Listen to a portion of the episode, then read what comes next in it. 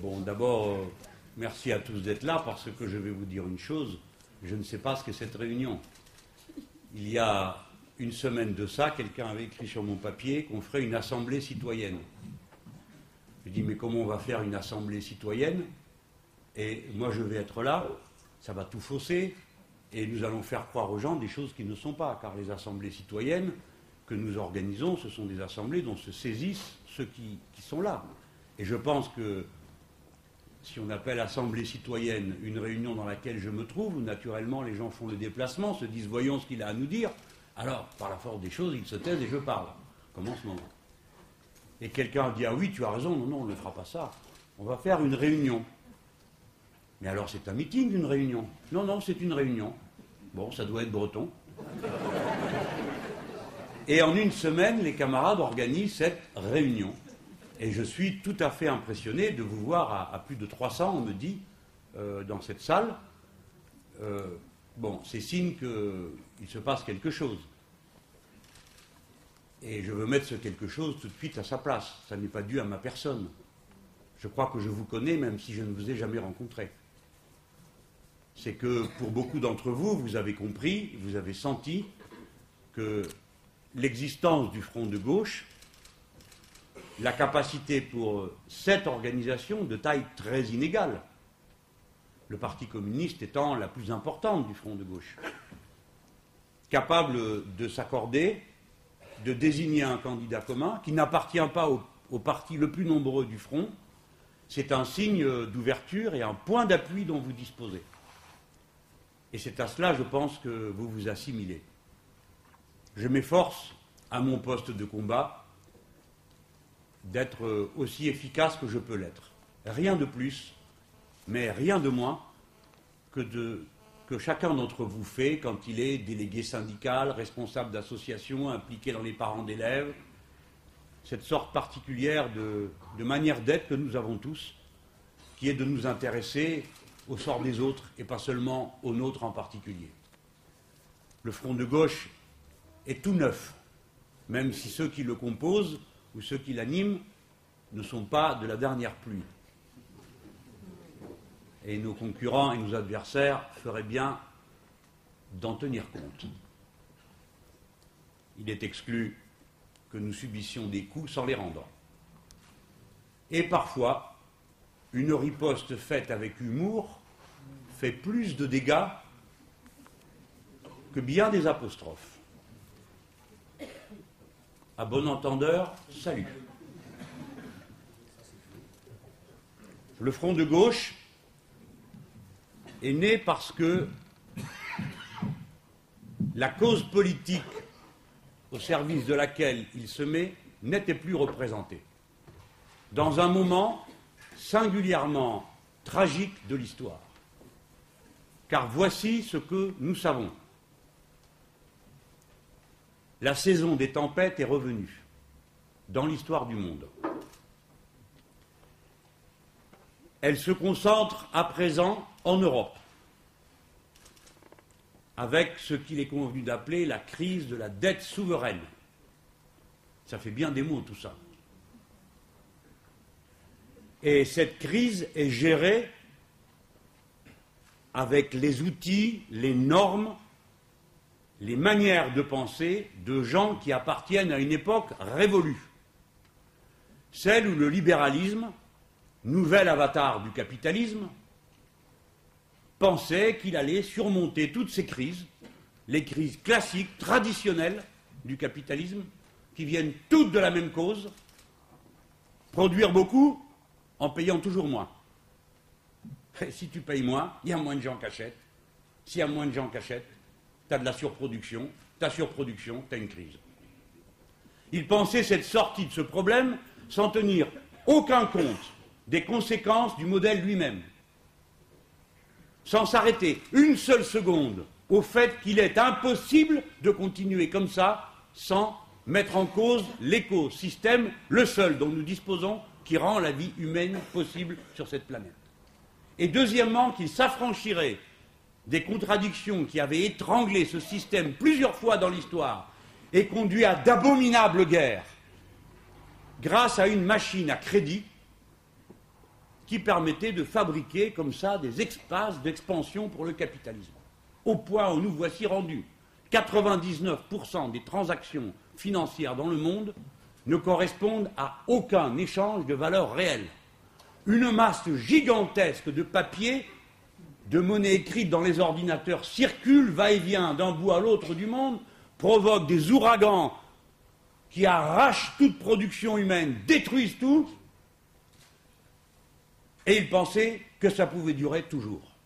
Et ceux qui sont au pouvoir pensent qu'à la faveur de telle ou telle mesure ponctuelle et d'intenses sacrifices pour tout le monde, on en reviendra à la période précédente. Je parle des responsables politiques.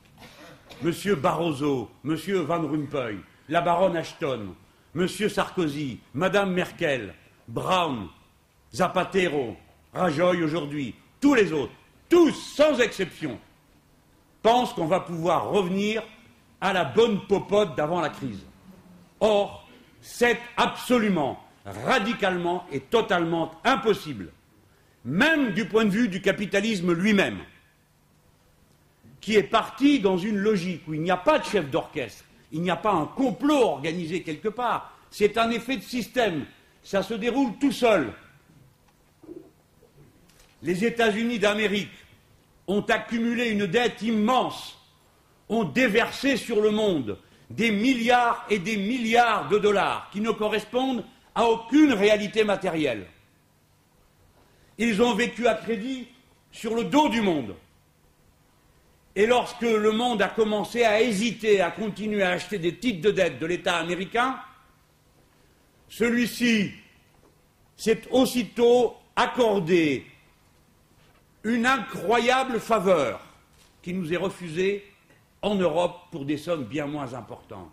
La Banque centrale a racheté elle-même la dette de l'État. C'est compliqué à comprendre, c'est de l'économie financière, mais c'est euh, comme si vous-même vous vous rachetiez votre dette en vous signant de la monnaie sur une nappe en papier et en vous disant bah tiens, puisque je dois tant, je me les donne. C'est ce que vient de faire les États-Unis d'Amérique pour 2500 milliards de dollars. Vous comprenez pourquoi tous les jours le banquier central se demande comment il va faire pour tenir jusqu'à la semaine suivante. Ils tiennent parce qu'ils sont la première puissance du monde et à la condition qu'il n'y ait pas d'autre valeur de monnaie refuge dans le monde. Ils tiennent parce qu'ils ont 700 bases militaires, 600 000 hommes de troupes et qu'ils sont présents sur les cinq continents.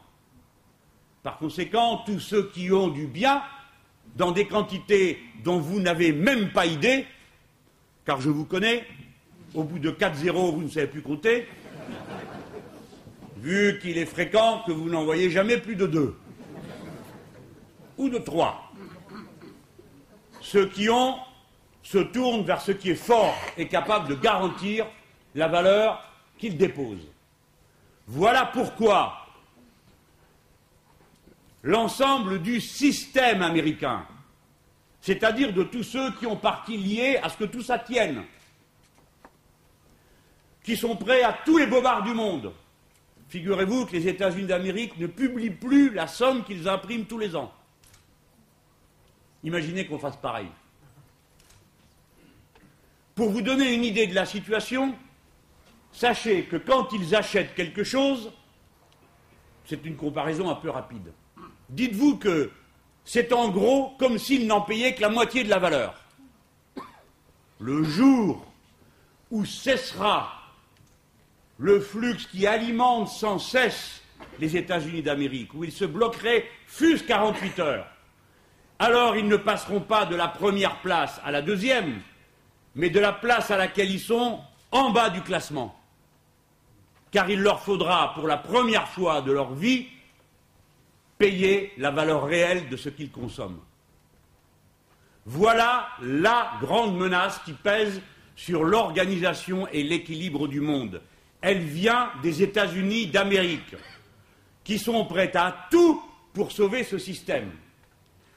Ils ont donc leur système composé de capitaux, de fonds de placement et d'agences de notation qui sont là pour faire en sorte que la machine continue à tourner. C'est pourquoi ils se sont effrayés du pouvoir de l'euro, qui commençait à devenir une valeur que les grandes nations mettaient en stock, comme le faisait la Chine. Et ils ont cherché la faille. Ils l'ont trouvée parce qu'ils étaient déjà dans la place. La banque Goldman Sachs conseillait le gouvernement grec pour maquiller les comptes. Elle était donc la mieux placée pour faire savoir quelle était la situation réelle et spéculer sur le fait que la Grèce pouvait avoir des difficultés. En quoi consiste cette spéculation? Elle consiste à dire deux choses. Vous entrez par deux portes. Première porte, vous dites, vous, c'est pas sûr que vous soyez capable de me rembourser. L'État, normalement, vous me dites ça à moi, je suis un État, ben, ben, va te faire voir. L'emprunteur, il a aussi un pouvoir. Mais si vous tombez sur quelqu'un qui est persuadé qu'il n'y a rien au-dessus de la concurrence libre et non faussée, qu'il est normal que les États empruntent sur le marché financier, alors il se couche. Et il s'est produit cet événement que lorsque les banquiers ont commencé à dire Dorénavant, nous ne prêtons plus à la Grèce aux taux ordinaires auxquels il est normal de prêter. 2, 3%. Pour des valeurs qui sont absolument garanties des bons du Trésor, vous pensez? Les banques qui ont dit maintenant c'est 7. Et le lendemain c'était 8, 9, 10, 11, 12, 13, 18%. 18% le taux des crédits revolving qui sont, comme vous le savez tous, une arnaque. Vous devez peut-être être au courant de ça. On vous dit, allez, vous inquiétez pas, prenez des sous, achetez ce que vous voulez, et puis vous remboursez, puis ça vous recharge votre réserve. Au passage, vous êtes fait délester 18%, et même plus. Ça ne vous la recharge pas beaucoup, la réserve. À ce moment-là, il s'est produit un événement politique extraordinaire. Le Premier ministre grec, élu sur un programme de gauche, président de l'international socialiste, alors même qu'il y avait un gouvernement socialiste en Espagne, au Portugal, et que ce sont des gens d'assez bonne composition et qu'ils auraient dû pouvoir trouver auprès des autres autorités européennes un appui, une aide, puisque l'Europe est là pour protéger. Celui-là a capitulé en 24 heures. Il n'a pas résisté une seconde il a couru à Berlin pour dire c'est vrai, on a dépensé plus que ce qu'on avait. Et la machine de propagande s'est mise en route. Les Grecs sont des feignants. Sachez que les Grecs sont le peuple qui travaille le plus longtemps par an et par semaine.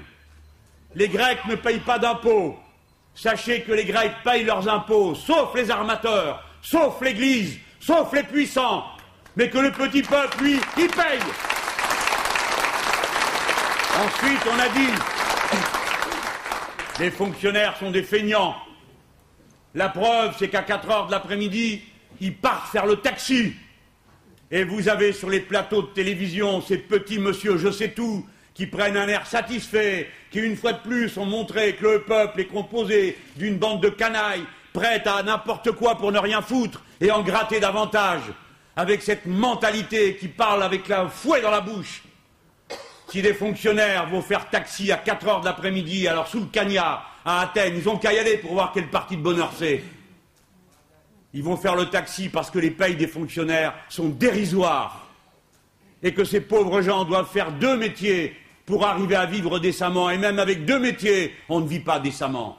Cette énorme machine de propagande s'est mise en route, tant et si bien que tous les puissants pensaient faire des Grecs une espèce de démonstration de la raison pour laquelle tout le monde devait la fermer, baisser la tête, dans toute l'Europe, sinon vous serez traités comme des Grecs. Voilà ce qu'ils ont dit. Et voilà l'argument qu'utilise encore aujourd'hui Nicolas Sarkozy en disant Je sauve notre système social qu'il démolit tous les jours, parce que moi je ne baisserai pas vos salaires pour l'instant. Et ainsi de suite.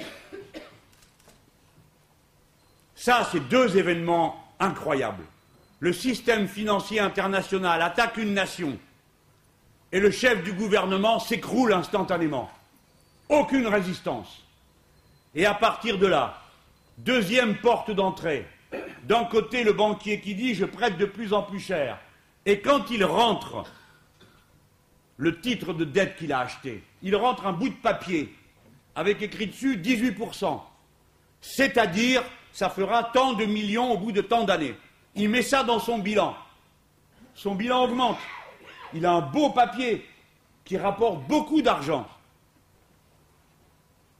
Où est le risque à ce moment-là? Il n'y en a pas, puisque toute l'Europe rapplique pour dire on va payer. Il n'y a pas de risque. Sinon, ce que créent les agences de notation elles-mêmes, en disant ça va de plus en plus mal. Il faut que je vous explique aussi ce point. Beaucoup d'entre vous l'ont compris, mais d'autres ont besoin de le comprendre. Car vous devez chasser la peur qui est en vous et aider les autres à chasser la peur pour que vous compreniez qu'on peut faire autrement. On en est là.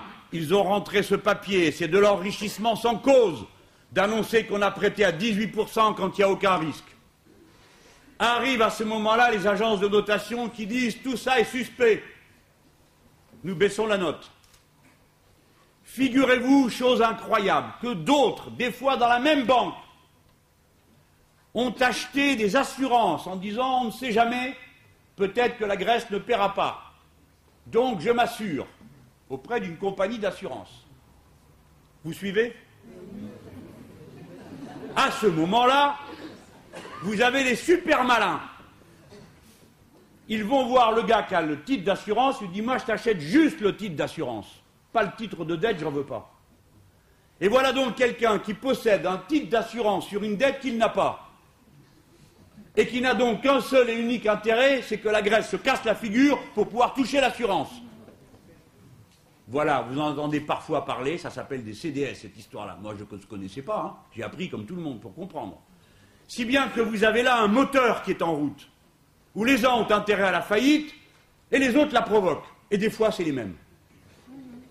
Voilà la folie de ce système, dont on vous avait dit que comme il est libre, comme c'est la concurrence libre et non faussée, comme c'est la main invisible du marché, c'est mieux que vous tous, qui vous croyez malins une fois que vous êtes ensemble, avec vos syndicats, vos partis, vos parlements, vos parlottes sans fin, vos votes, vos désaccords, la main invisible, ah,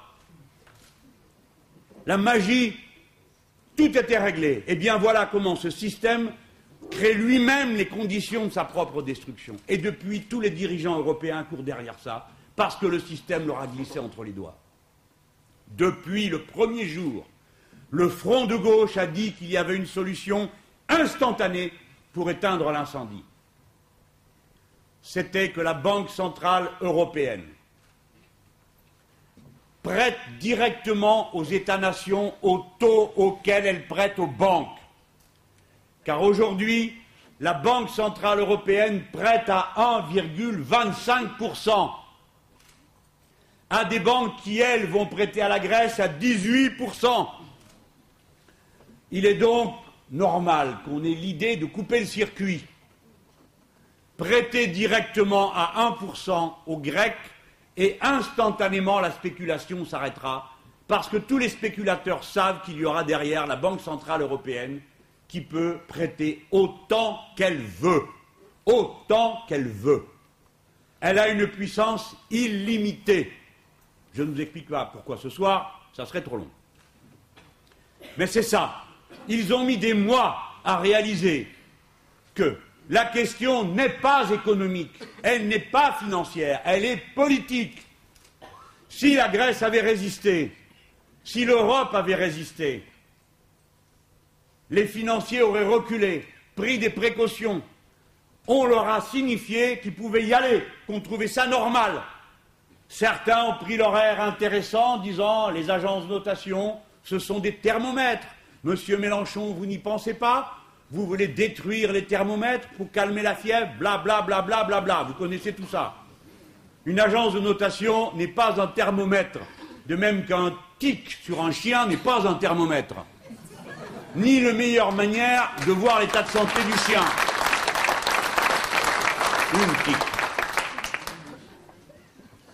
Les agences de notation ont un tragique passé en Europe. L'agence Moody's, dans les années 30, avait noté de la même manière la Grèce. Ils n'ont pas de peau avec Moody's. Ils avaient baissé sa note. Il y avait eu une crise sociale terrible. Tellement terrible que ça avait fini par une dictature. La dictature Metaxas. Qu'a fait Moody's Rien, il y a eu une guerre. Mais elle s'est excusée. Ça a dû faire du bien aux Grecs. Elle a dit qu'elle ne noterait plus les dettes souveraines, c'est-à-dire celles des États. Elle ferait bien de s'en souvenir. Et nous, en effet, nous ne sommes pas d'accord pour que les agences de notation fassent la pluie et le beau temps. Si la Grèce avait résisté, la finance ne se serait pas attaquée au reste de l'Europe. Le Front de gauche, le premier, a dit Puisque vous avez laissé faire en Grèce, ils viendront dans tous les autres pays, inclus les premières économies du continent, l'Espagne, l'Italie, la France, et vous verrez un jour l'Allemagne. C'est chose faite. Ça prouve au moins une chose, c'est que notre manière de raisonner, notre analyse sur la réalité, est plus performante que ceux qui ne cessent de dire tous les huit jours qu'ils sont cette crise incroyable que personne n'avait prévue. Si nous l'avions prévue, à laquelle on ne sait que faire. Si nous savons quoi faire. Et tous les huit jours, il sauve le monde, Nicolas Sarkozy. Et puis il recommence huit jours après, et sans doute que ça va durer toute la campagne électorale. Apparemment, ce n'est pas très convaincant pour les agences de notation nord-américaines. Mais nous ne sommes pas d'accord pour que ces agences jouent ce rôle. Écoutez-moi, cela même que vous voyez aujourd'hui, M. Barnier, qui est en français, de l'UMP,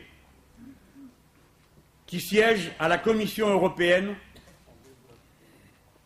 et qui siégeait auparavant dans le groupe de droite du Parlement européen est, paraît-il, en train de travailler pour réfléchir à la manière d'empêcher les agences de notation de blablabla. Bla, bla, bla, bla, C'est le même Barnier qui, en novembre de l'année précédente, puis en juin dernier, a fait adopter, en partant de la Commission européenne, des délibérations qui ont accru les pouvoirs des agences de notation en Europe. Voyez l'incroyable insolence de gens pareils, qui mentent continuellement. Quand ils ont fait cette proposition, c'était pour réguler le marché. Voici comment ils s'y sont pris.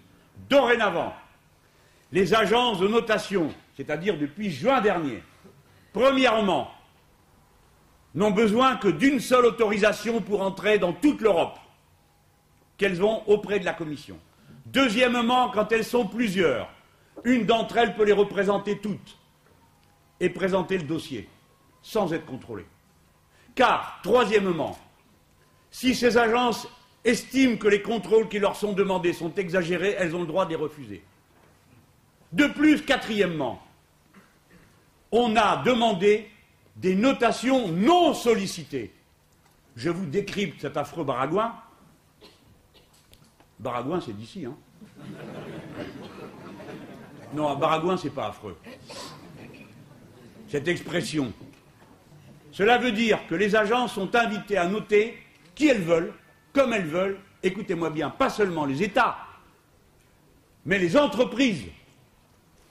Tentez si bien que quand vous entendez dire qu'ArcelorMittal ferme à Grandange, ferme, comme c'est le cas il n'y a pas longtemps, en Belgique. En Belgique, où le lundi, ils avaient signé un accord avec les représentants salariés d'augmentation de la production, etc. Le lundi, ils signent, le mercredi, ils ferment l'usine. Personne n'a de parole. Plus rien ne veut rien dire. On ferme en France alors que nous sommes en état, par le procédé LUCOS, subventionné par l'Europe, de produire un acier de meilleure qualité qui permet de capter le CO2, le stocker et réinjecter le gaz ainsi libéré dans le fourneau, en sorte que l'acier est de meilleure qualité, c'est-à-dire un procédé écologique. Nous pouvons, nous les Européens et les Français, qui sommes des sidérurgistes, produire cet acier de haute qualité. Et il vaut mieux pour le monde que cet acier de haute qualité, technique, mais également environnementale, soit produit en France, plutôt qu'ailleurs où il sera produit en des conditions écologiques épouvantables et dans des conditions sociales lamentables. Cette usine ferme. Pourquoi? Parce qu'ArcelorMittal a fait l'objet d'une notation, d'une menace de notation défavorable de la part d'une agence de notation. Et que par conséquent, il aurait emprunté plus cher. Ça, on ne vous le dit pas. Les agences de notation notent d'abord les entreprises. Même chose pour PSA, dont vous avez entendu dire qu'on fermait en France toutes sortes de centres de production. Même chose pour PSA. Moody's menaçait la note de PSA. Pas parce qu'ArcelorMittal ne fait pas de profit, il en fait. Pas parce que PSA n'en fait pas, il en fait. Parce qu'il n'en fait pas assez. Et dès lors que surgit l'agence de notation, alors, si elle baisse la note, les dettes coûtent plus cher, parce qu'on emprunte à plus cher. Et alors l'agence de notation vient et dit, vous voyez bien que ça va mal. Donc je vous baisse la note. Pareil pour les États. Le Portugal s'est couché. Premier ministre, Socrates, social-démocrate. N'a pas résisté. Plan de rigueur, baisse des salaires, rallongement de la durée de la retraite, tout le fourbi. Qu'est-ce qui s'est passé? L'activité au Portugal s'est contractée, comme elle s'est contractée en Grèce, moins 5%. Résultat, la dette de la Grèce est plus haute maintenant qu'elle était au début de la crise, du seul fait des méthodes qui lui ont été appliquées. Pareil au Portugal. À ce moment-là, l'agence de notation est revenue, a dit Ah, mais dites donc, il y a moins d'activité chez vous. Donc, il y a moins de rentrée fiscale. Donc, vous pouvez moins bien rembourser. Donc, je vous baisse la note. Et c'est reparti pour un tour. Deuxième plan d'austérité. Troisième plan d'austérité. François Fillon vient de mettre le doigt dans l'engrenage. Nous en sommes à deux plans d'austérité en quatre mois. Il ne faut pas s'agiter quand les requins rôdent. Il ne faut pas bouger les jambes, c'est la première chose que le requin attrape. Lui, il a commencé à s'agiter. Voilà, mes amis, je vous ai raconté cette histoire pour que l'on s'entende bien sur un point. Le Front de gauche dit qu'il n'y a dans cette affaire que deux possibilités céder ou résister. Nous disons à ceux qui cèdent ça ne vous mène nulle part qu'à des souffrances sans fin et pour rien. L'économie du pays sera détruite.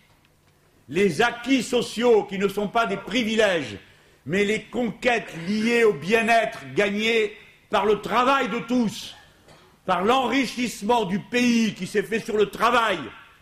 Jamais notre pays n'a été aussi riche de toute son histoire. Souvenez-vous qu'en 1981, le pays produisait 1000 milliards d'euros. Il en produit presque 2000 aujourd'hui.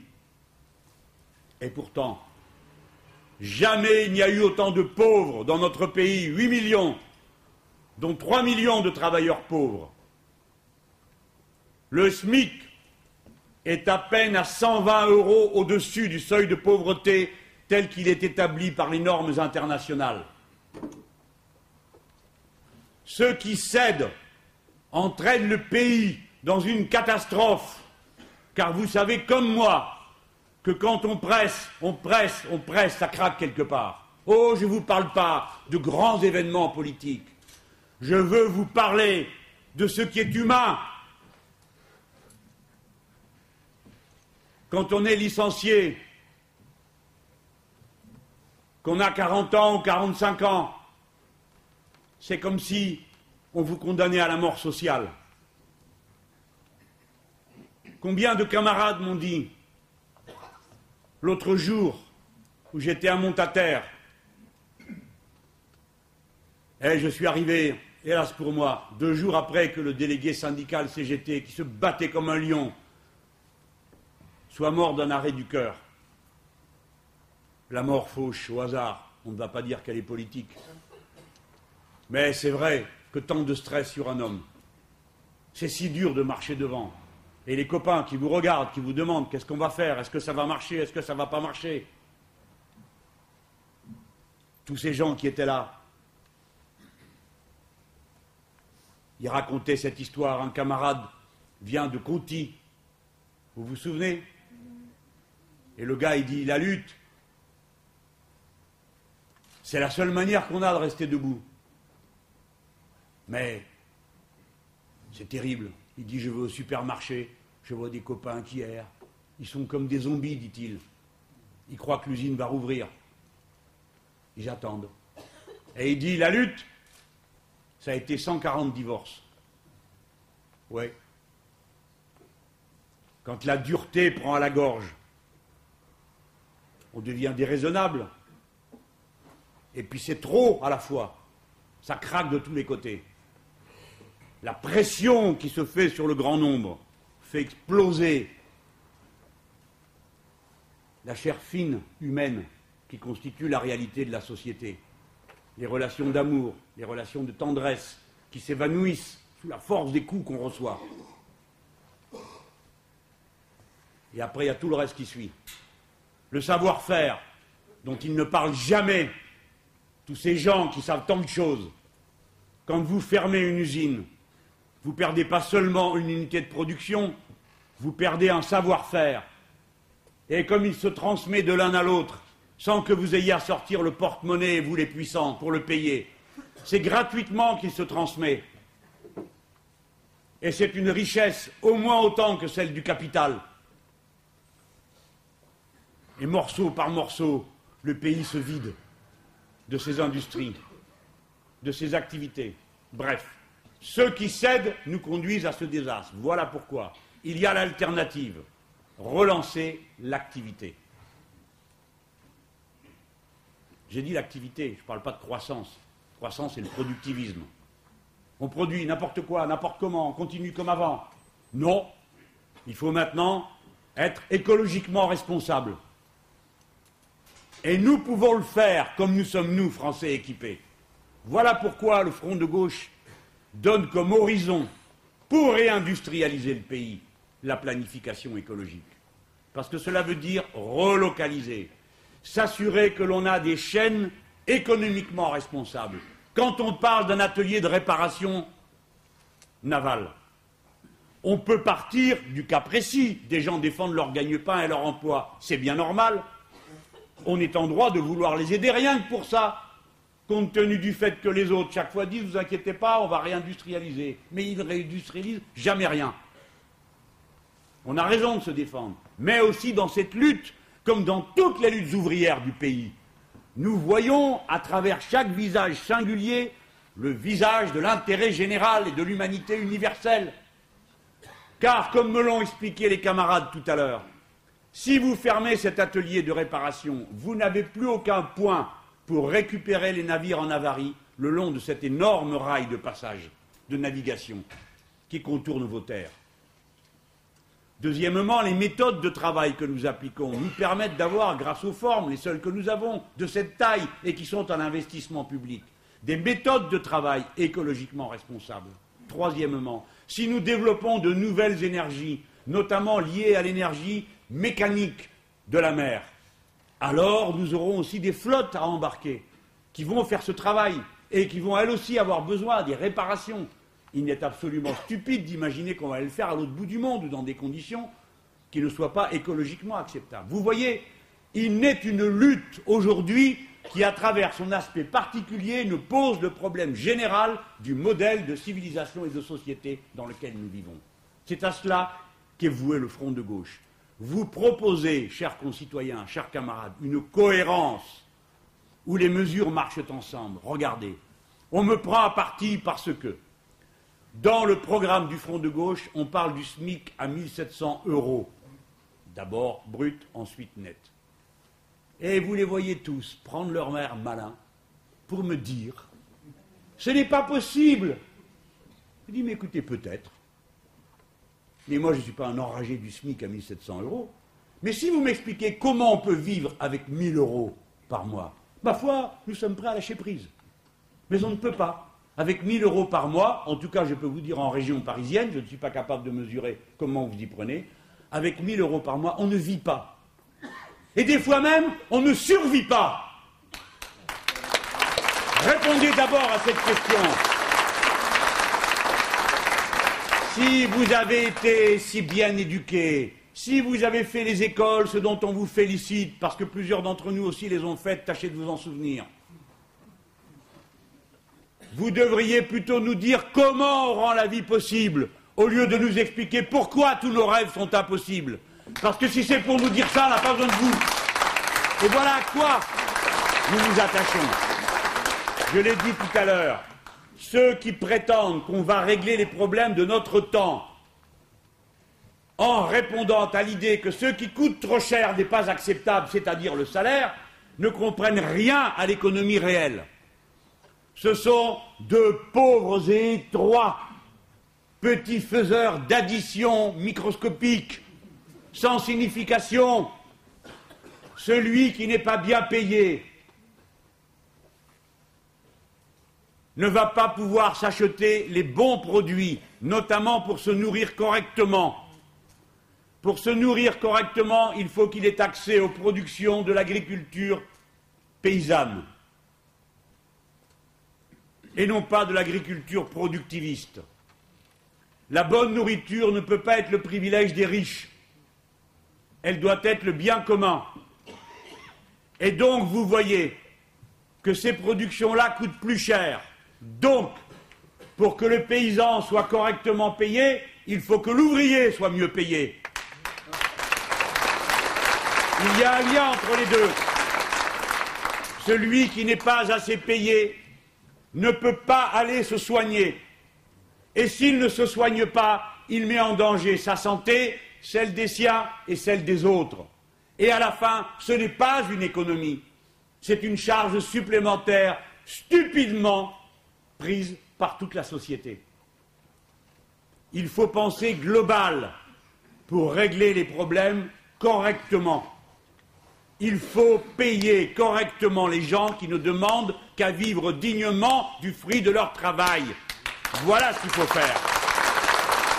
Est-ce que c'est possible? Il faut le démontrer. Je vous ai dit tout à l'heure quelle était la richesse du pays. 1995 milliards produits par la classe ouvrière, les employés, les salariés, parmi les plus productifs du monde, numéro un ou numéro deux. Ne vous laissez plus jamais insulter quand ils vous disent qu'il faut travailler davantage, comme si vous ne fichiez rien. Ne vous laissez plus insulter quand on vous dit que vous êtes exagérément payé par rapport à un travailleur allemand. Ce n'est pas vrai pour deux raisons.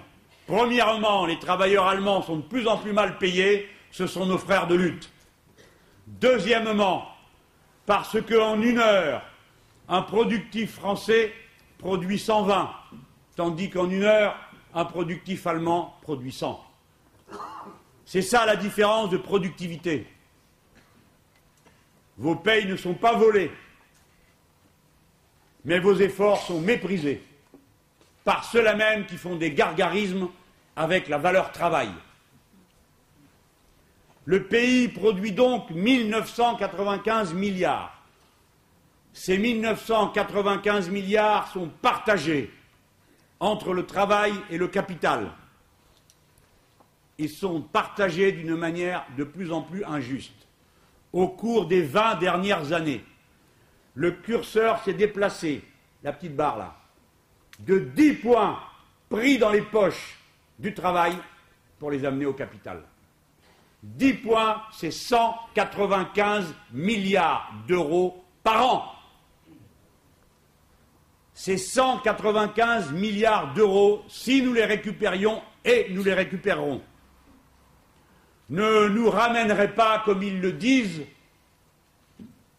je ne sais où, dans je ne sais quel régime, ce serait la situation du partage de la richesse telle qu'elle était il y a 25 ans. Que je sache, ce n'était pas le communisme de guerre il y a 25 ans en France. Vous voyez les chiffres que je viens de vous donner. Je ne vais pas entrer dans le détail de la répartition de tout ça. Mais regardez-les chaque fois que vous me voyez souffrir en face de deux ou trois personnes qui m'interrogent, je coupe la parole et me coupe la mienne, quand j'explique. Pensez à l'énorme machine qui est en mouvement pour envoûter avec des raisonnements qui n'en sont pas. On ne peut pas, on ne sait pas. Comment faites-vous? À eux, on ne leur pose jamais de questions. Et vous, comment faites-vous pour supporter que notre pays se détruise Comment faites-vous pour vivre heureux tout seul, entouré de malheureux Comment faites-vous pour supporter, quand vous êtes dans la grande ville, des gens qui dorment par terre, des gens qui n'ont pas à manger, des gens qui ne peuvent plus soigner, qui ont des lunettes avec du scotch, à qui il manque des dents Pas parce que ça leur fait plaisir, mais parce qu'ils ne peuvent pas se payer. Ce à quoi ils ont droit du fait de leur travail et du simple fait que ce sont des êtres humains et que nous sommes tous semblables en tant qu'êtres humains. Comment ils font pour supporter ça? Eh bien, ils font ça ne les préoccupe pas. Ils vivent entre eux. Et ils viennent vous voir et ils vous disent Mais la dette, la dette. Alors vous commencez à rentrer la tête dans les épaules, vous commencez à vous enfoncer dans la chaise, parce que la dette à laquelle vous pensez, c'est la vôtre. Et vous savez qu'elle vous cuit. Mais vous vous trompez, les amis. Votre dette et celle de l'État, ça n'a rien à voir pour une raison. Au moins une. C'est que pour payer la dette, il faut des revenus, non? C'est bien connu, c'est vous qui les choisissez, vos revenus. Vous dites, tiens, ce mois-ci, je dois un peu beaucoup, j'allais voir le patron, il faut me payer un peu plus. Il dit oui. Ou alors vous dites, non, mais attends, je vais travailler, hein. Je vais prendre 10 heures supplémentaires. D'accord, hein? Bon, d'accord. Ça ne se passe pas comme ça. C'est pas vous qui décidez de vos heures supplémentaires, c'est pas vous qui décidez de votre revenu. L'État, oui, il décide de son revenu, puisque c'est lui qui crée les impôts. Alors, pardon pour ceux qui ont déjà entendu cette démonstration, mais que les autres, au moins pendant quelques minutes, ça aide. Le pays doit 1640 milliards d'euros. Toute la dette de notre pays, 1640 milliards d'euros nous produisons 1995 milliards. Ça fait à peu près 80%. Eh bien, mes amis, dans votre tête, vous faites la règle de 3, c'est un peu compliqué. Enfin, pour moi, moi je faisais de la littérature et de la philo, donc les maths, il ne faut pas m'en parler. Je ne dois pas être le seul ici. Donc, vous rapportez tout ce que vous devez.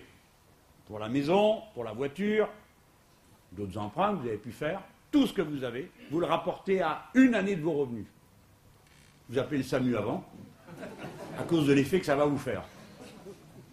Vous êtes d'accord? Ça n'a aucun sens. Quelqu'un vous dirait ça, vous direz, mais vous êtes fou. Regardez mon revenu, regardez ce que je suis capable de payer tous les mois. Mais ça, on ne le fait pas pour les États. Moi, je vous propose que l'État gagne plus. Il a été appauvri méthodiquement par les libéraux. Méthodiquement, pour montrer que ça ne marche pas. Pour tout transformer en marchandise. On n'arrête pas de vous dire du mal de l'éducation nationale, qu'on la réforme et qu'on va la re-réformer, re-réformer, re-réformer, jusqu'à ce que vous en soyez dégoûtés. Parce qu'à la fin, en effet, ça ne marche plus. Parce qu'on n'a pas nommé le nombre d'enseignants suffisant. Parce qu'on n'arrête pas de tripoter les programmes. Parce qu'on n'arrête pas de supprimer les infirmières scolaires, les, les médecins, les assistantes sociales. Bref, qu'on désorganise tout. Et alors on dit, ah vous voyez, ça ne marche pas. Allez vers le privé. Et vous, vous croyez que je suis en train de vous parler de la vieille bataille entre l'école confessionnelle privée et l'école publique. Mais c'est même plus ça la question. La question, c'est les boîtes privées, les trusts privés d'éducation qui arrivent. Ils auront réussi à transformer le savoir en une marchandise, la santé en une marchandise, tout en marchandise. Voilà leur objectif. Voilà pourquoi ils veulent réduire la dépense publique. Et s'ils réduisent la dépense publique, l'activité va se contracter, car dans notre pays, c'est l'État, c'est les collectivités locales le premier investisseur du pays. Les autres sont des irresponsables, ceux qui vous font la leçon, qui prennent des grands airs.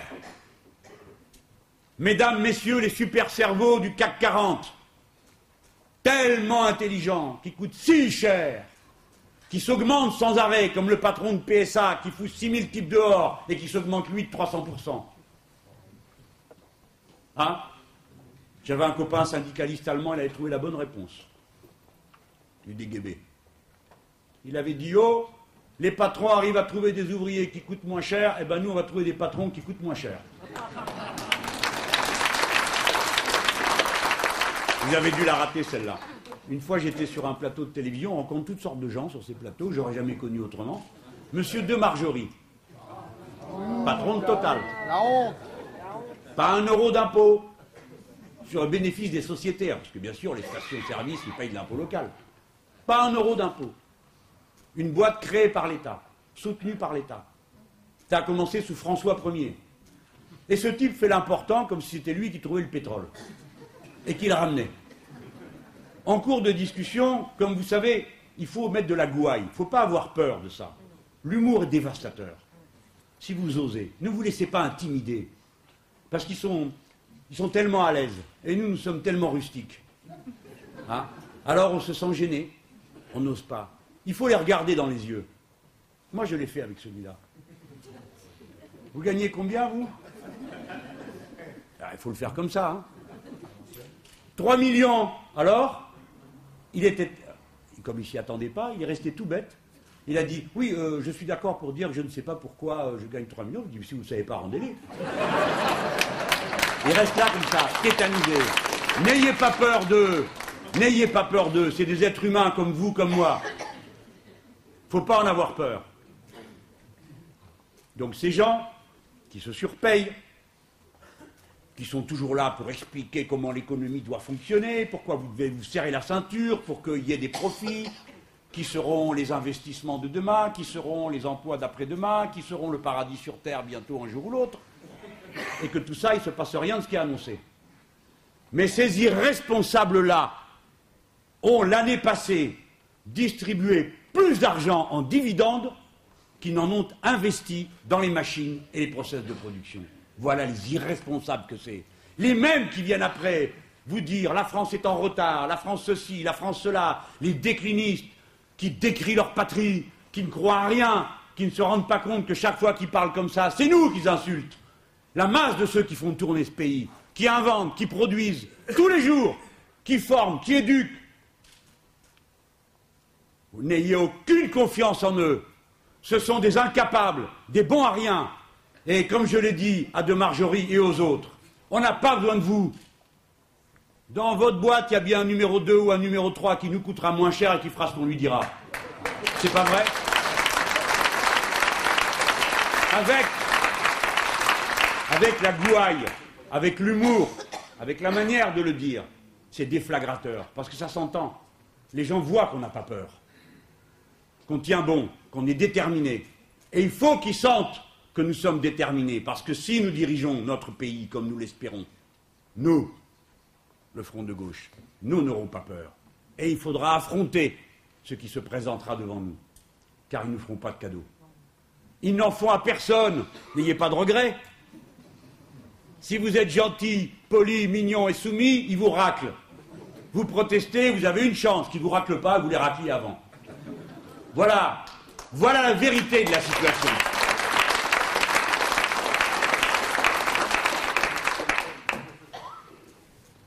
Mes amis,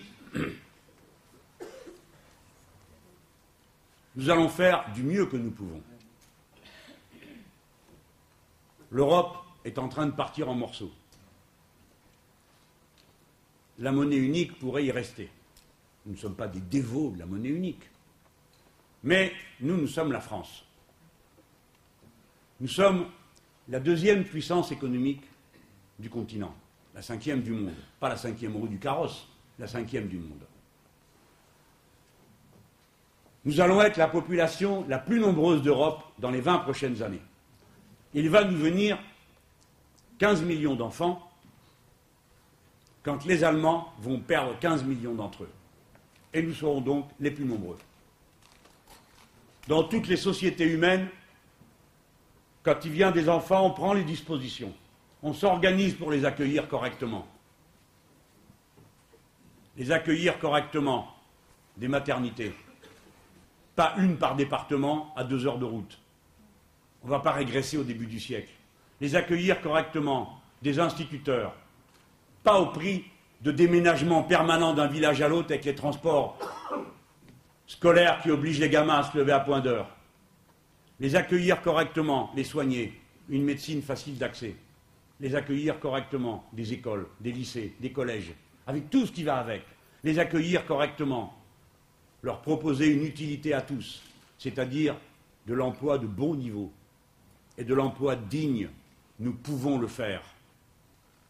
L'autre attitude, c'est celle de ces fous qui ont tout transformé en marchandises, qui prétendent faire de l'économie en oubliant l'essentiel, c'est qu'il y a des êtres humains, et que ce qui crée de la vie, c'est la vie elle-même, que leur politique ne crée que de la mort et du recul, de la tristesse et de la souffrance.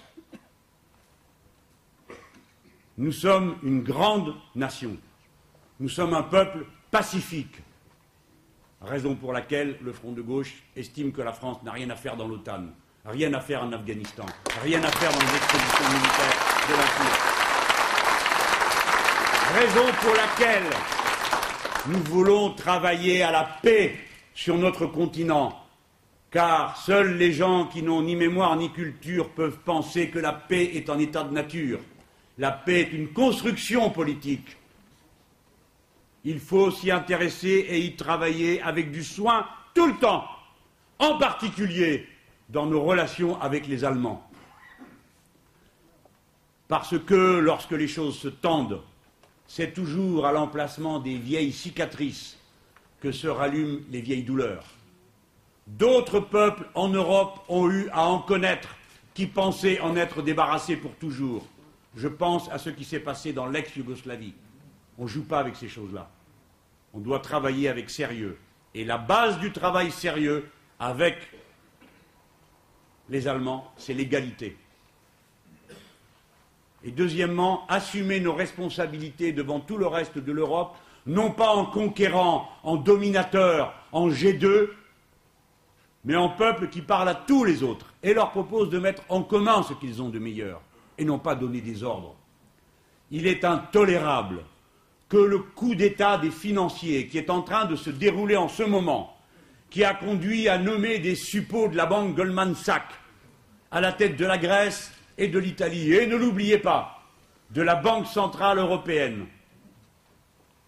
Ce double d'une attitude insolente, arrogante, dominatrice de l'Allemagne et de la France qui convoque des premiers ministres qui doivent s'expliquer, tel le Premier ministre italien, et on ne l'aimait pas tel le Premier ministre grec, je le méprisais. Ce sont des attitudes inacceptables qui réveillent des douleurs qui étaient enfouies, qui alimentent des nationalismes qui pourraient fort bien s'aigrir et mal tourner. Ce n'est pas comme ça qu'il faut faire l'Europe. C'est nous qui avions raison en 2005 quand nous avons voté non, qu'on nous a imposé de force le traité de Lisbonne. Nous les avons avertis de toutes les manières. Nous leur avons dit c'est nous qui sommes européens. Vous allez tuer l'idée de l'Europe avec la concurrence libre et non faussée, avec votre banque centrale indépendante qui ne rend compte à personne. C'est nous qui avions raison. Et maintenant, nous voici à pied d'œuvre. Même sur l'affaire de la Banque centrale européenne, où on dit qu'elle doit prêter directement aux États. Il paraît que M. Sarkozy vient de le comprendre. Trop tard, trop mal. Sans alliance, qu'est-ce qu'il croit que c'est en s'enfermant dans un bureau avec Mme Merkel qui va la convaincre C'est impossible.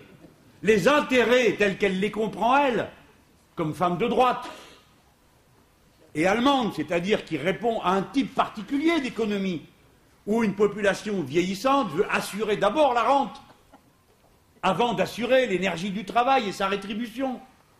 Elle défend les intérêts de l'Allemagne, elle le dit, elle, elle ne dit pas autre chose. Elle ne fait pas semblant de s'intéresser à sauver l'humanité comme prétend le faire Nicolas Sarkozy.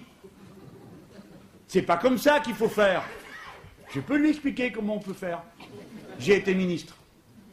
Quand je suis arrivé, il prétendait me dire comment on devait faire. On a un peu d'expérience, puis vous, avez combien d'élèves chez vous? Ah oui, 40 000, nous 12 millions. Donc on a des idées sur la question. j'ai proposé qu'on fasse des diplômes professionnels communs pour toute l'Europe.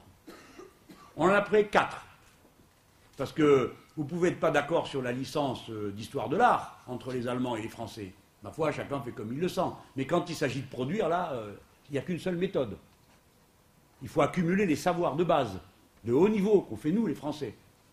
Au début, trois pays sont venus. On a dit c'est l'arrogance française. Bon, peut-être que c'est arrogant, mais ça marche. Quatre mois après, nous étions douze pays. Il y avait 15 experts au début. Il y en avait 120 à la fin. On peut convaincre. Mais dites donc, l'Union européenne, elle est à nous aussi, non? Je viens de vous le dire, nous sommes la deuxième nation les plus peuplées. On a quelque chose à dire. L'euro est à nous aussi. Ce n'est pas la chose des Allemands que nous demandons avec poliment, le béret à la main, Madame Merkel, le droit de donner notre avis. C'est à nous. Donc nous, les Français, si nous sommes dirigés par le Front de gauche, nous dirons, nous ne sommes pas d'accord pour que ça continue comme ça. Si vous êtes d'accord pour que ça continue comme ça, vous continuez, vous, mais pas nous. Nous, nous allons désobéir. Voilà, parce que nous n'avons pas fait l'Europe pour que ça détruise notre pays. On disait faire l'Europe sans défaire la France. Voilà, nous ne voulons pas défaire la France. Et d'ailleurs, les Polonais ne veulent pas défaire la Pologne. Les Tchèques ne veulent pas défaire la Tchéquie. Les Lettons ne veulent pas défaire la Lettonie. Et ainsi de suite. Personne n'accepte l'idée que son pays soit saccagé pour faire plaisir à une abstraction idéologique comportant un tiroir caisse extrêmement large pour quelques-uns. Voilà, parce que c'est tout ce qu'ils sont en train de faire. Donc nous pouvons convaincre, nous pouvons entraîner. Nous ne devons pas être comme Madame Le Pen, capitulation sans condition, suivant une vieille habitude de cette famille idéologique.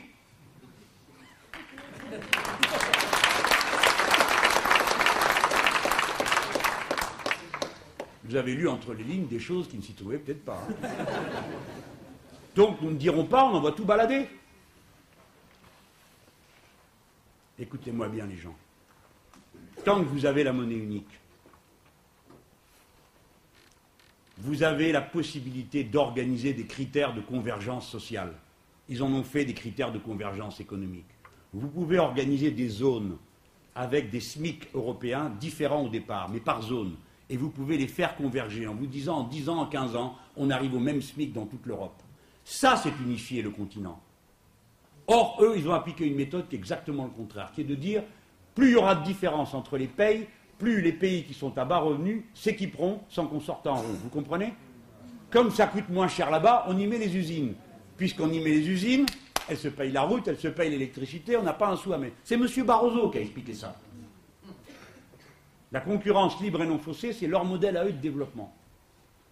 Sur cette base-là, pas d'harmonisation fiscale, pas d'harmonisation sociale. Vous avez vu Sarkozy avec son modèle allemand et la bonne mine. Il a à peine trouvé un modèle que le modèle est en train de se casser la figure. Parce qu'en effet, ce n'est pas un modèle, l'Allemagne. Ils vont plus mal que nous. Et ils vont aller encore plus mal que nous. Ils vont plus mal que nous parce qu'ils ont caché une partie de la dette dans une caisse à l'extérieur. Donc ils sont à eux aussi à un déficit annuel qui n'est pas le chiffre qu'ils annoncent.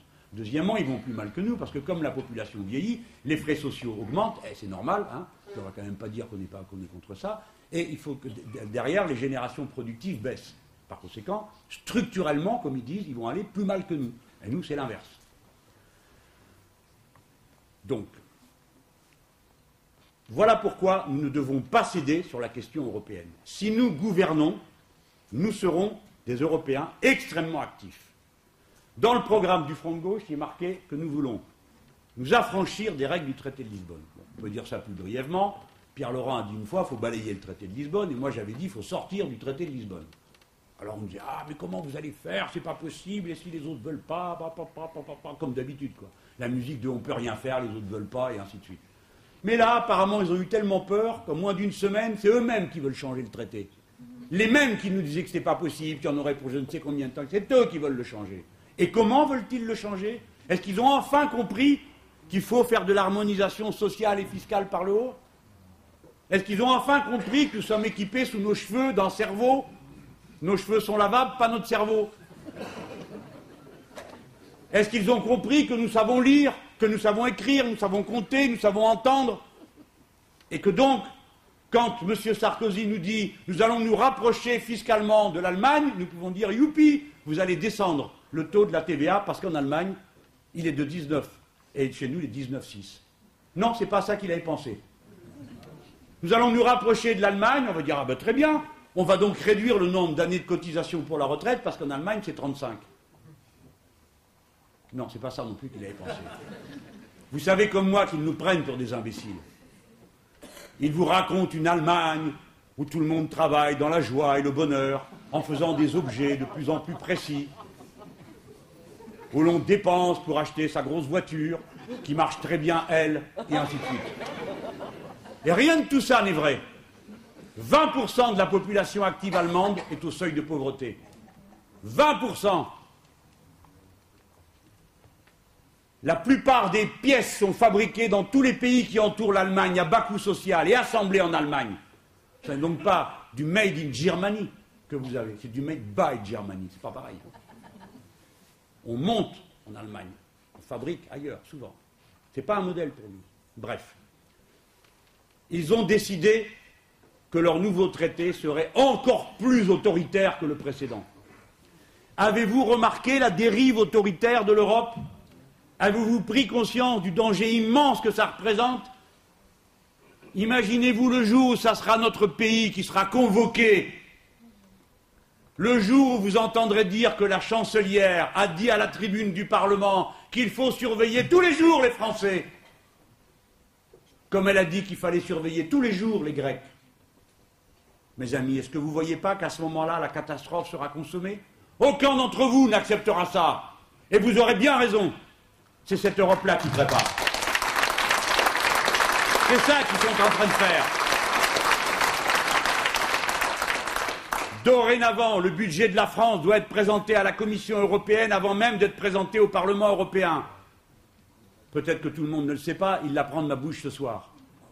Dorénavant, si vous augmentez la dette ou si vous n'affectez pas prioritairement les nouvelles recettes à la dette, vous pouvez être puni par des amendes.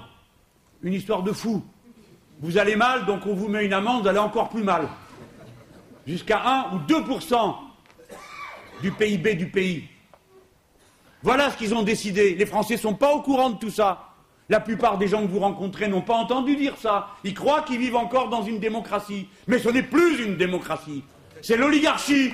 Quelques-uns qui commandent. Et derrière, les énormes machines, les moulins à paroles qui sont là pour d'éviter du matin au soir la musique de la résignation, on ne peut rien faire, on ne peut pas faire autrement, mais vous savez bien que la dette est trop importante, mais où trouvez-vous l'argent? Augmenter le SMIC, vous n'y pensez pas, il faut comprimer les dépenses de santé, les vôtres d'abord peut-être. Hein? Si je raisonnais comme eux. C'est une blague, mais c'est pour vous montrer la bêtise des raisonnements comptables qui ne partent pas de l'humain. Ils disent que les dépenses de santé sont exagérées.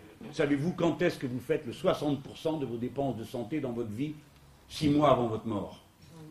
Eh bien, un raisonnement comptable, mourrez six mois plus tôt en bonne santé. C'est absurde, n'est-ce pas? Tout ce qu'ils font est absurde. On ne peut pas régler la vie des êtres humains en partant d'abstractions, de chiffres, sans tenir compte de l'humanité. Et être humain, c'est augmenter l'activité, c'est augmenter d'abord le bonheur. Le bonheur, ça ne se mesure pas.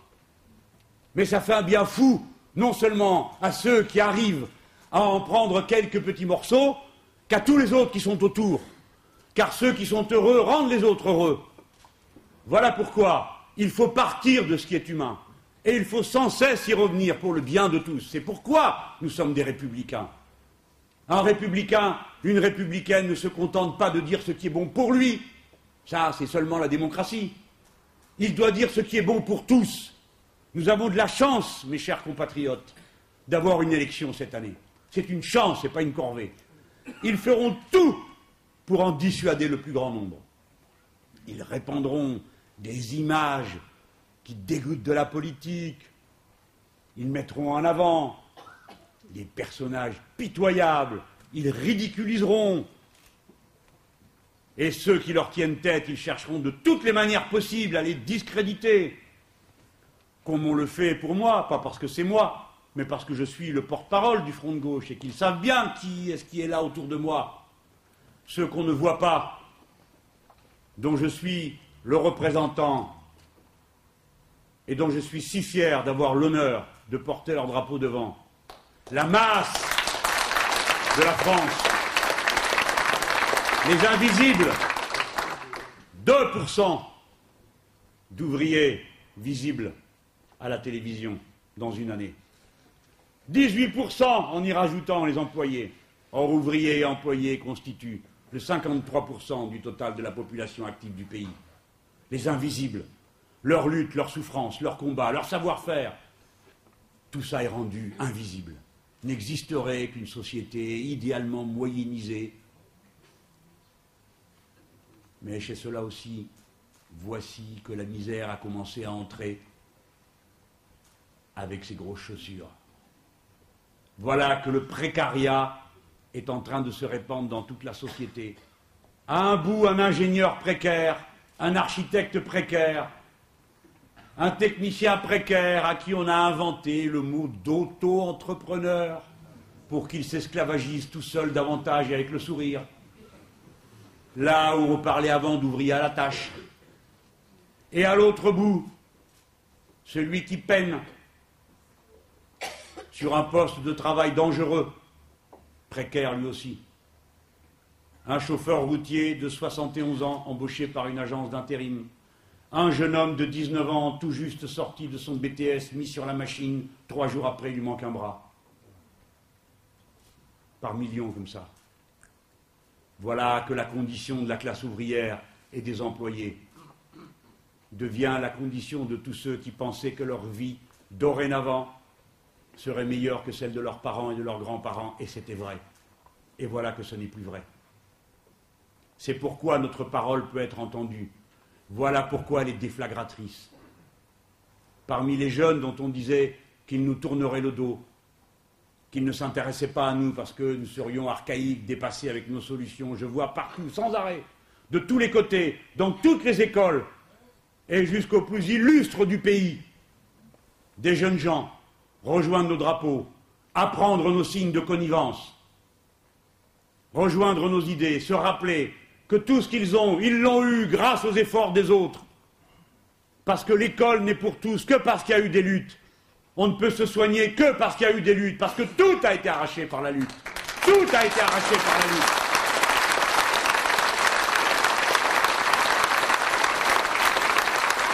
Voilà ce que nous sommes. Alors, à moi d'encaisser ce que, sur la scène publique, devant tout le monde, sur le pilori médiatique, ce que vous endurez chacun dans votre entreprise, des fois dans votre famille, femme, homme, forte tête, qui avait toujours une idée sur tout, qui trouvait toujours à qui critiquait, qui ne vous laissait jamais emballer, qui des fois vous faites tellement méfiant, vous méfiez même de vos copains. C'est pas ce qu'il y a de moins pénible à supporter, figurez-vous comme vous êtes vous tous, comme vous avez vu autour de vous tant de fois des petits sourires s'allumer, et qui maintenant ne s'allument plus, mais disent Qu'est-ce que tu dis? Qu'est-ce qu'il dit ton Mélenchon? C'est pas vrai? Bien sûr que c'est vrai. Eh bien, moi je vais le subir sans joie. Je suis comme vous. Je n'aime pas être humilié. Et j'ai l'habitude de rendre les coups. Parce que j'ai été élevé comme vous, à ne pas me laisser faire. Et il faut supporter. Mais quel honneur pour moi. Regardez, on me montre dans un spectacle de marionnettes comme un ivrogne. Moi qui ne bois rien. Mais mes amis, le chef de gauche ivre, mais c'est la vieille caricature.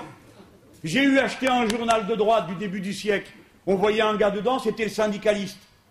Alors il avait un brassard, à l'époque il y avait que la CGT. Hein. Alors, il y avait. Ah, qu'il y en ait d'autres aussi, euh, pas quand même. Mais on sait ce qu'on doit à la CGT, hein. on ne va pas non plus euh, le renier. Et alors le gars, il était toujours ivre avec le nez rouge. Jean Jaurès, on le montrait qu'une bouteille de vin dans sa poche. Il était marqué vin de messe. C'était pour se moquer de lui, pour l'humilier.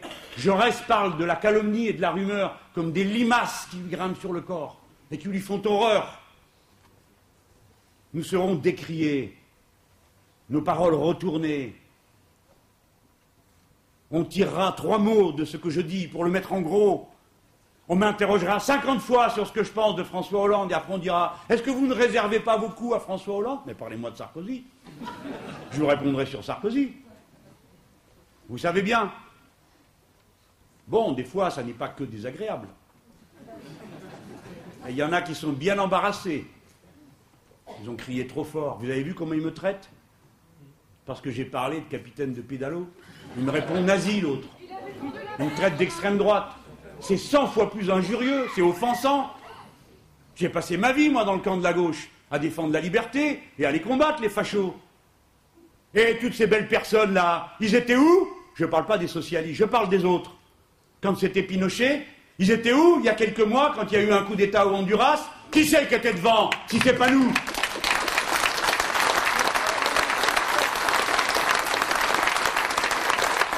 Bon, le seul inconvénient que ça c'est que ça me gâte d'autres bons mots. Ils ont retenu que le pédalo. Et l'interview commençait parce que je pensais de Fillon. Et j'avais dit, c'est un économiste de cimetière. Avec lui, il n'y a que les morts qui sont bien parce qu'ils ont besoin de rien. J'espérais. J'espérais que ça fasse son chemin, mais ces ballots de socialistes, au lieu de sortir ça, ils sont venus me tomber dessus sur le pédalo. Pourquoi? Parce qu'ils ne voulaient pas répondre sur le reste. Cela dit, il avait tendu la perche parce qu'il y a quelques années, il était dans la couverture de marche sur un pédalo avec comme bouquin l'histoire pour les nuls. Il s'était donné en spectacle dans cette posture-là. Donc, quelque part, subliminalement, vous avez repris quelque chose qu'il avait euh, lui-même euh, suscité. Ah, merci de cette précision. Bon, ce que je veux, dire, c'est que j'essaye de présenter d'une manière plaisante, non dramatique, parce que je crois à la force de l'humour, quelque chose qui est dramatique. Je vais finir là-dessus. Non, je dirai un petit mot quand même pour mettre de la joie à la fin. C'est déjà long. Je termine là-dessus. Voilà, mes amis, ce qui se passe. Tout le mouvement socialiste en Europe a fait un choix. Je le déplore. Ça ne me réjouit pas. Je suis comme vous. Je ne suis pas en train de me dire Ah, ben ça va aller bien pour moi, comme ils me disent. Euh, c'est votre moment. Vous allez en quelque sorte augmenter vos parts de marché. Mais ce n'est pas un marché, bon sang. Mais moi, je ne demanderais pas mieux que d'être chez moi, tranquille. Et eux, ils font le travail. Ils se comportent en personne de gauche, digne. Quand on a un si grand parti, tant de moyens dans toute l'Europe, que se passe-t-il? Ils ont tous fait le choix de s'aligner sur les politiques d'austérité. Je ne l'invente pas. Le jour où j'ai fait cette interview, je répondais à une autre interview de François Hollande dans le journal Libération, qui commençait très mal. Il était marqué Je ne suis pas le contre-président, je suis le prochain. Il y a juste une formalité avant, hein. Mais enfin, une formalité. C'est incroyable de parler comme ça. Vous imaginez que j'ai fait ça? Mais vous en auriez partout. Vous dirait ce type est fou, il a pris la folie des grandeurs. Mais là, et dedans, il dit Je veux donner un sens à la rigueur. Ben, vous êtes prévenus. Oui, mais d'accord, il y en a qui rient, mais après, dans quelques mois, vous allez être là, vous tortiller à dire oui, mais tu comprends, euh, le vote utile. Euh, C'est bon, quoi. Ceux qui abandonnent leurs convictions à la porte du bureau de vote ne doivent pas s'étonner s'ils ne retrouvent pas la sortie.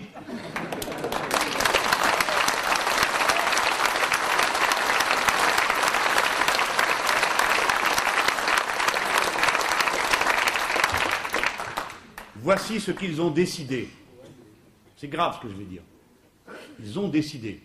C'est Michel Sapin qui l'a dit, qui est l'homme du programme.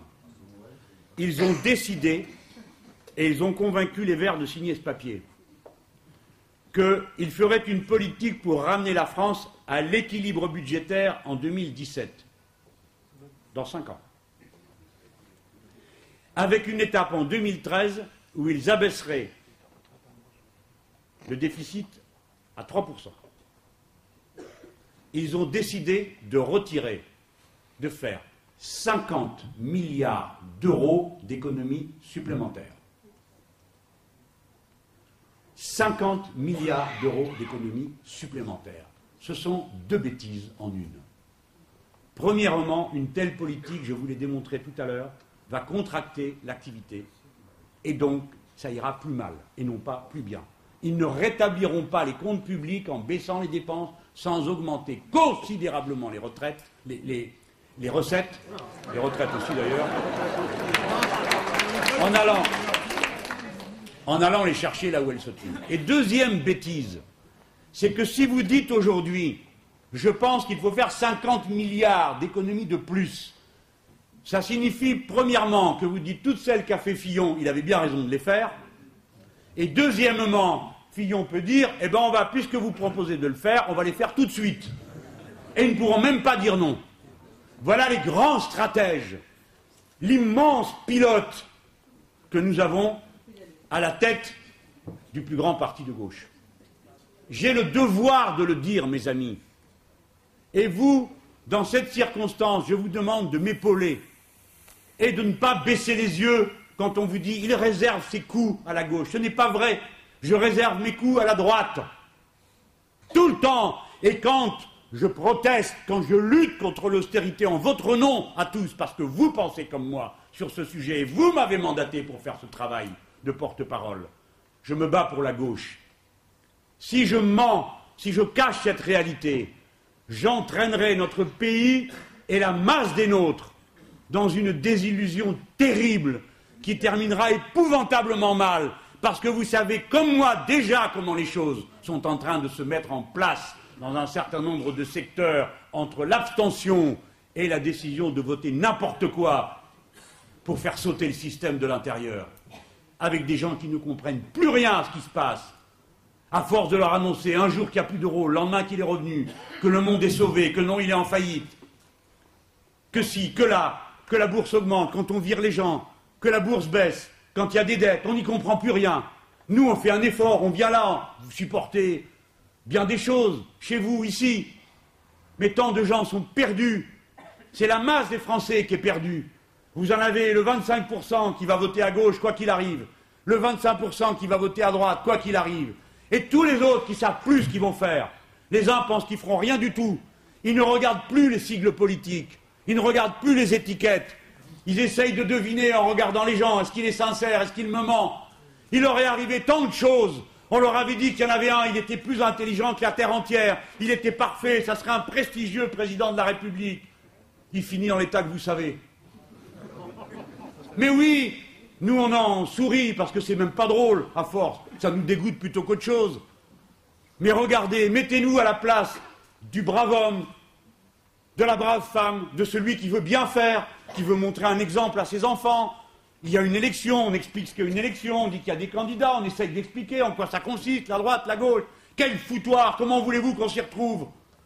Et après, on est là avec les programmes, on les regarde, on essaye d'expliquer aux siens pourquoi on choisit ceci plutôt que cela. On en parle en famille parfois. Des fois, on s'est engagé et on s'est senti ridicule après du résultat. Tous ces gens sont perplexes, perdus. Et par-dessus tout, ils se demandent de quoi va être fait demain. Et quand on ne sait pas de quoi va être fait demain, quand on est cloué dans l'abjecte comptabilité, est-ce que je me paye à manger ou est-ce que je paye le loyer? Est-ce que je paye le loyer ou est-ce que je mets de l'essence dans la voiture? Quand vous êtes pris par tout ça, c'est trop compliqué, en plus de penser aux autres et à tout le reste. C'est déjà tellement dur d'y arriver pour soi. Donc nous devons comprendre cet état d'esprit et travailler avec sérieux, méthode, chacun là où nous sommes, à la place à laquelle nous sommes, pour en convaincre un, pour en convaincre une, pour expliquer, et comme soi-même, des fois, on n'y comprend rien, pour aller chercher l'explication et la ramener.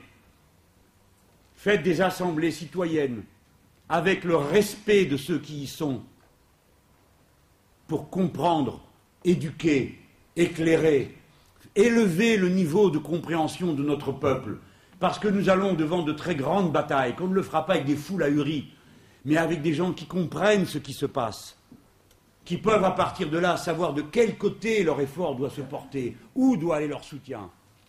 Un camarade a parlé tout à l'heure du vote utile. Mais le vote utile, ça n'existe pas, vous le savez, ce n'est pas la peine que je vous le démontre. Mais qu'est-ce que c'est? C'est une espèce de maladie mentale une sorte de l'atrophie du sens politique. Et contre ça, mes amis, vous n'aurez jamais un argument décisif, mais une éducation. Bien sûr que nous, nous voulons battre la droite. Et nous pensons que la reconduction du mandat de Nicolas Sarkozy serait un désastre. Parce qu'il se sentirait encouragé à faire dix fois pire que ce qu'il fait déjà. Et cet homme-là ne recule pas, vous avez vu, hein il est comme nous. Hein C'est le contraire, mais il est comme nous. Il ne recule pas. Il avance. À peine arrivé, l'université, les cheminots, paf, paf, un coup chacun. Les cheminots s'en sont sortis plutôt bien. Ils ont su négocier le rapport de force. L'université, tout a été emporté. Les mandarins de gauche n'étaient pas les derniers. Hein. Bon, j'ai de la mémoire, j'y étais. Il est comme ça. Il ira encore plus loin. Vous savez que tout doit y passer d'après lui, notamment le système de retraite et le reste. Mais pour y arriver à le battre, il faut que nous fassions un front du peuple. Vous ne pouvez unir les gens que sur des objectifs clairs. Ne croyez pas qu'il suffira de dire à bas Sarkozy. Je dis aux socialistes, mes camarades, à ceux aussi qui sont dans cette salle, rappelez-vous ce qui s'est passé en 2002. La même chose que ce qu'est en train de faire François Hollande. Lionel s'était convaincu que comme tout le monde ne voulait plus de Chirac, qui était, d'après lui, un bandit, et ainsi de suite, il fallait faire une campagne électorale où on ne clive pas droite contre gauche. On a voté en janvier la loi de modernisation sociale. Et nous avons eu la consigne de ne pas en parler. La première loi que la droite a défaite, c'est la loi de modernisation sociale, qui justement limitait les licenciements dans les entreprises. Voilà, mes amis. Ils recommencent la même campagne. Ils pensent qu'ils sont élus d'avance. Ils pensent qu'ils sont déjà au deuxième tour. Ils pensent que tout le monde les aime parce qu'ils sont beaux et intelligents et que nous, on est nuls et moches. Voilà ce qu'ils croient. Des bêtises. Des bêtises d'enfants gâtés, gavés, qui ne prennent pas la mesure de ce qui se passe vraiment de tous les côtés dans le pays. Voilà le défi qu'on doit relever. C'est pourquoi il faut parler clair, sans agressivité. Voilà pourquoi j'y ai mis de l'humour. Mais il faut le dire. Cette politique est un désastre. Et à gauche, vous devez choisir entre deux orientations politiques différentes qui n'ont rien à voir l'une avec l'autre aujourd'hui. Ça n'empêche pas qu'on soit de gauche, nous ne sommes pas d'accord, et notre devoir est de le dire. Plus forts nous serons, plus vite nous nous rapprocherons du pouvoir. Écoutez-moi bien, l'élection, ce n'est pas la fin de l'histoire. C'est une étape sur l'inéluctable révolution citoyenne qui aura lieu dans ce pays. Inéluctable, inéluctablement, le grand nombre va faire son entrée sur la scène politique. On ne sait pas de quelle façon, on ne sait pas quand, mais c'est une certitude absolue, car la politique d'austérité ne mène nulle part. C'est un tout petit sursis. Par conséquent, vous abrégerez vos souffrances si vous m'élisez. Mais si ce n'est pas le cas, vous aurez constitué la force immense, crédible, sérieuse, intellectuellement rassemblée, disciplinée dans l'action, précautionneuse de l'économie de ses forces, qui va être le point d'appui de la grande histoire qui va s'écrire une nouvelle fois dans notre peuple. Enfin, nous ne sommes plus désarmés, nous ne sommes plus abandonnés, éparpillés en petits groupes, en noble parti, avec une belle histoire, impuissant à attraper la réalité de nos mains. Enfin, nous sommes regroupés. Le front de gauche est une force, c'est votre outil, il vous appartient. Nous ne faisons pas campagne pour un homme, nous faisons campagne pour une idée, pour un avenir et pour ce que nous aimons par-dessous, notre patrie républicaine.